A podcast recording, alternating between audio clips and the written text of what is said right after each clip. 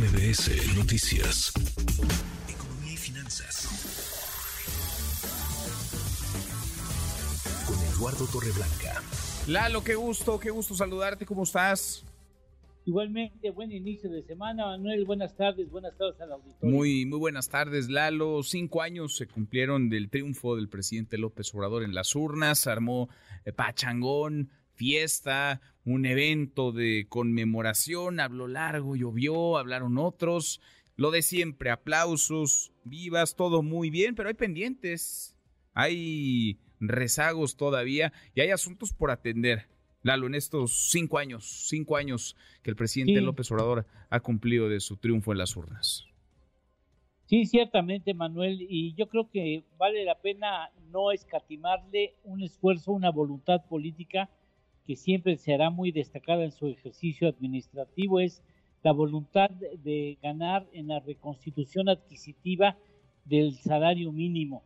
Ha aumentado como en prácticamente en ninguna época en el mundo, aunque en, en México, aunque yo recuerdo que la época de Echeverría también se caracterizó por un fuerte incremento del salario y del poder adquisitivo de los trabajadores, ahora ha hecho un esfuerzo muy importante que seguramente habrá de reconstruir de manera eh, en lo esencial el poder adquisitivo que se perdió eh, en los 40 años que le precedió su ejercicio administrativo. A pesar de eso, yo creo que hay que tomar en cuenta muy claro que no es suficiente el aumento al salario mínimo, es necesario también mejorar sustancialmente el ingreso mediante políticas públicas que toquen el fomento a la inversión en infraestructura, sobre todo salud y educación.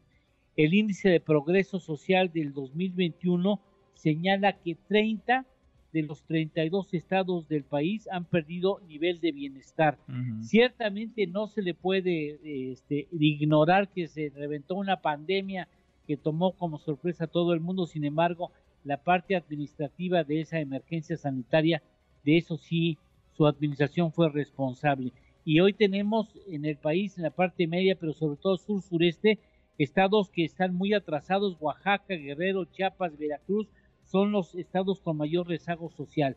Chiapas y Guerrero, por ejemplo, están en el mismo nivel que se encontraban Manuel en el año 2015 y en el, en el caso de Oaxaca están más atrasados contra el nivel que se encontraba en el 2015.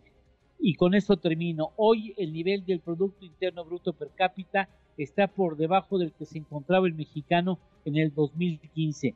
En el 2018 estábamos con un ingreso interno bruto per cápita de 148 mil pesos y en el 2023 se estima que estamos en 143 mil 569. Hay espacios aún Sí, por no. recuperar. Muchos, muchos espacios, muchas áreas de, de oportunidad y muchísimo que trabajar, ¿no? Como para estar tan distraídos en otro asunto, en la grilla, en la política, pero en fin, cada quien tiene sus, sus prioridades. Prioridades. Lalo, ¿tenemos postre?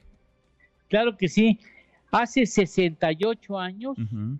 el 3 de julio de 1955, la mujer mexicana acudió por ocasión primera a las urnas a ejercer el voto. Hijo.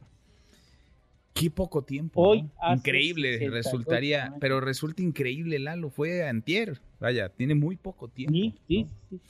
Sí, sí, y sí, lo que se ha avanzado, indudablemente hay que reconocerlo, pero falta muchísimo todavía, muchísimo más. Hay mucho por, que hacer por andar. todavía. Abrazo grande, gracias, Claro Lalo. Igualmente, Manuel, buena tarde y buen provecho. Muy buenas tardes. Redes sociales para que siga en contacto: Twitter, Facebook y TikTok. M. López San Martín.